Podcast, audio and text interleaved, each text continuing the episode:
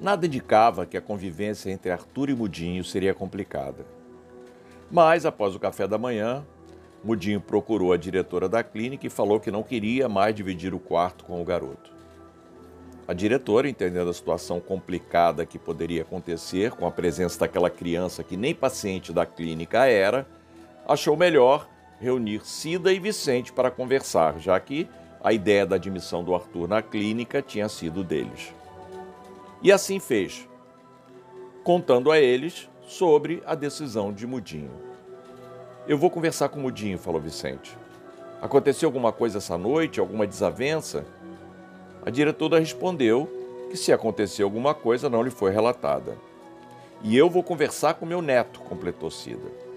Conforme havia prometido, Vicente chamou Mudinho para uma conversa em particular. Aconteceu alguma coisa entre você e o Arthur outra noite? Esse pirralho me tira do sério. Ontem do nada pegou uma cadeira e ameaçou quebrar na minha cabeça. Ele fez isso? Fez. E se vocês não resolverem isso, eu vou acabar dando uma lição nele. Você sabe que o maior prejudicado com isso será você mesmo, não sabe? Ele é menor de idade. Você vai querer mais complicação com a polícia além das drogas? Mudinho olhou sério para o Vicente. Ou vocês tiram ele do meu quarto, ou eu vou meter o pé. Você ainda não alcançou o estágio em que seria aconselhável com o término da sua internação. Demonstrando certo descontrole, Mudinho argumentou. Por quê? Qual é o problema comigo? Esse, por exemplo. Por que essa reação agressiva quando você é contrariado? Você precisa conviver mais socialmente. Não te incomoda que todos aqui te chamem de mudinho? Que se dane, eu não quero saber que me deixem em paz. Olha só, mudinho, eu estou tentando te ajudar que você acha de conversarmos eu, você e o Arthur. Eu não quero mais dividir o quarto com aquele moleque. Tudo bem, isso eu já entendi. Mas você concorda em conversarmos os três para sabermos se chegamos a um acordo? Para mim só tem um acordo: o trombadinha sair do meu quarto.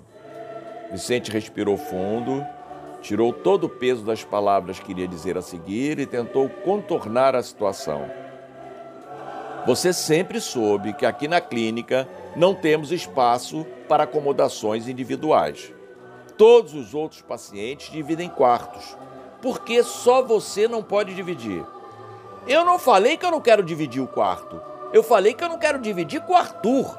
Ele me irrita, me aborrece. Eu não consigo ficar ao lado dele dois minutos.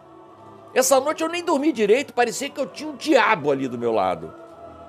Por que essa raiva toda do Arthur? O garoto só tem 12 anos. Pergunta para ele.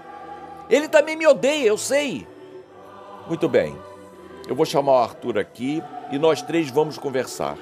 E se ele também tiver a mesma opinião de vocês, nós vamos dar um jeito de separar vocês. Não tem outro jeito, não. Tudo bem. Mas nós vamos conversar antes, você concorda? Budinho não gostou muito da ideia de Vicente, mas aceitou conversar. Enquanto Vicente conversava com Henrique, Cida ouvia Arthur. O que aconteceu entre você e Mudinho a noite passada? Ele me deu um tapa na cabeça e eu reagi. Como assim te deu um tapa? Que, que você fez para ele? Do nada, vó. Acho que ele não gostou de ter que dividir o quarto com alguém. Tudo bem, mas bater uma criança por nada não se justifica. Vó, esquece que eu sou criança. Desde cedo que quem cuida de mim sou eu. Pode ter o tamanho que tiver, eu sei me defender. Você não sabe se defender, não. Você exagera. Vem, vamos lá conversar com o Mudinho. Quero saber direitinho essa história do tapa na cabeça. Só faltava essa agora. Temos que administrar a violência entre os pacientes. Vicente e Mudinho vieram à direção deles e os quatro pararam frente a frente. Foi Vicente que tomou a iniciativa de falar. Arthur, você pode vir com a gente um minuto? Tudo bem. Vicente, Arthur e Mudinho saíram e Cida foi junto. Vicente parou e se dirigiu à amiga. Acho melhor conversarmos só nós três. Foi assim que eu combinei com o Mudinho. Por que, que eu não posso ir junto também? Você se incomoda, Mudinho? Deixa, vó. Não vai acontecer nada. Qualquer coisa me chama, alertou Cida. E os três foram para o quarto deles.